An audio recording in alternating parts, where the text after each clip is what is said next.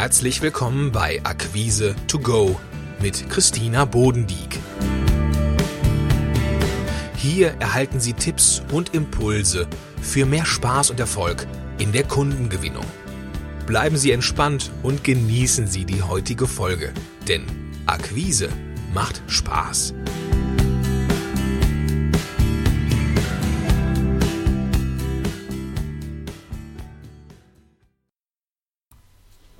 Hallo und herzlich willkommen. Vor kurzem habe ich eine Umfrage gemacht und meine Kunden gefragt, was sie abhält, den Hörer in die Hand zu nehmen und ihre Angebote aktiv nachzufassen. Als Antworten kam, wie verlasse ich meine Komfortzone? Oder was tue ich, wenn der Kunde nicht zu erreichen ist und im Hinterkopf jemand flüstert, das ist zu teuer, das kauft er sowieso nicht? Oder die Angst, mein Kunde flutscht weg. Oder wie komme ich an der Sekretärin vorbei? So klingen die persönlichen Aussagen meiner Kunden zur Umfrage Angebote nachfassen, an der sich über 100 Personen beteiligt haben. Die bunte Palette des Feedbacks reichte von Fragen, wie mache ich mein Angebot für den Angerufenen interessant, über Glaubenssätze wie, die werden ja sowieso nicht auf mich gewartet haben, ich will kein Bittsteller sein und ich will mich vor allen Dingen nicht aufdrängen. Oder der Kunde sagt sowieso nein. Ganz häufig ging es in den Aussagen um die eigene Motivation. Was kann ich tun, um den Hörer leichter in die Hand zu nehmen und mit der eigenen Stimme umzugehen? Bis zur Strategie, wie kann ich mich gut auf mein Gespräch vorbereiten und mit dem ersten Satz Interesse wecken? Oder wie gehe ich mit Einwänden um? Sie hören schon, Nachfassen ist ein großes Thema. Und zwei zentrale Anliegen haben sich herauskristallisiert. Das erste, wie schaffe ich es, leichter zum Hörer zu greifen? Zum Hörer greifen und einfach anrufen, das bedeutet, die Angst vor Ablehnung zu überwinden.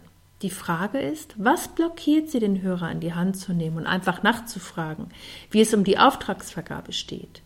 Hören Sie auch eine leise Stimme, die zu Ihnen spricht, dass der Kunde sowieso nicht kauft? Oder es wenig Sinn macht, sich einfach überwinden zu wollen. Es gibt eine Möglichkeit, damit umzugehen. Nehmen Sie die Angst an die Hand, machen Sie sich bewusst, dass sie ein Teil von Ihnen ist und zu Ihnen gehört. So übernehmen Sie wieder die Kontrolle und können ganz gezielt mit der Unsicherheit umgehen. Akzeptieren Sie einfach, dass die Angst Sie ein Stück des Weges begleiten wird.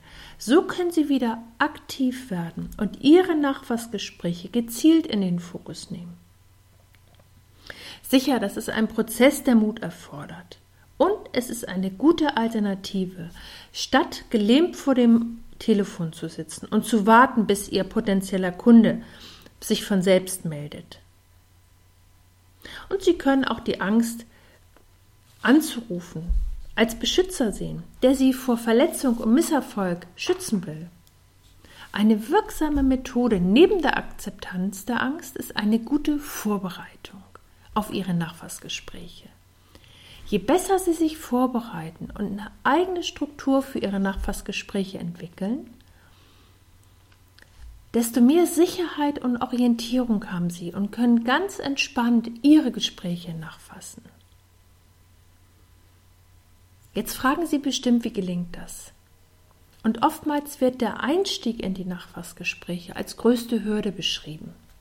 Und damit Ihnen ein wirkungsvoller Einstieg gelingt, nehmen Sie sich die Unterlagen aus dem ersten Gespräch vor, bevor Sie das Angebot erstellt haben. Das bietet Ihnen wirkungsvolle Anknüpfungspunkte, weil Sie dort den Bedarf Ihres Kunden ganz genau erfasst haben. Und damit steigen Sie in Ihr Gespräch ein. Somit gewinnen Sie automatisch die Aufmerksamkeit Ihres Gesprächspartners, weil Sie genau mit dem Punkt beginnen, der für ihn der wichtigste ist. Probieren Sie es gleich mal aus. Bis zum nächsten Mal. Schön, dass Sie dabei waren und Impulse getankt haben. Wenn Ihnen diese Episode gefallen hat, dann seien Sie doch auch in der nächsten wieder dabei. Für mehr Informationen besuchen Sie www.akquise-plus.de. Bis zum nächsten Mal.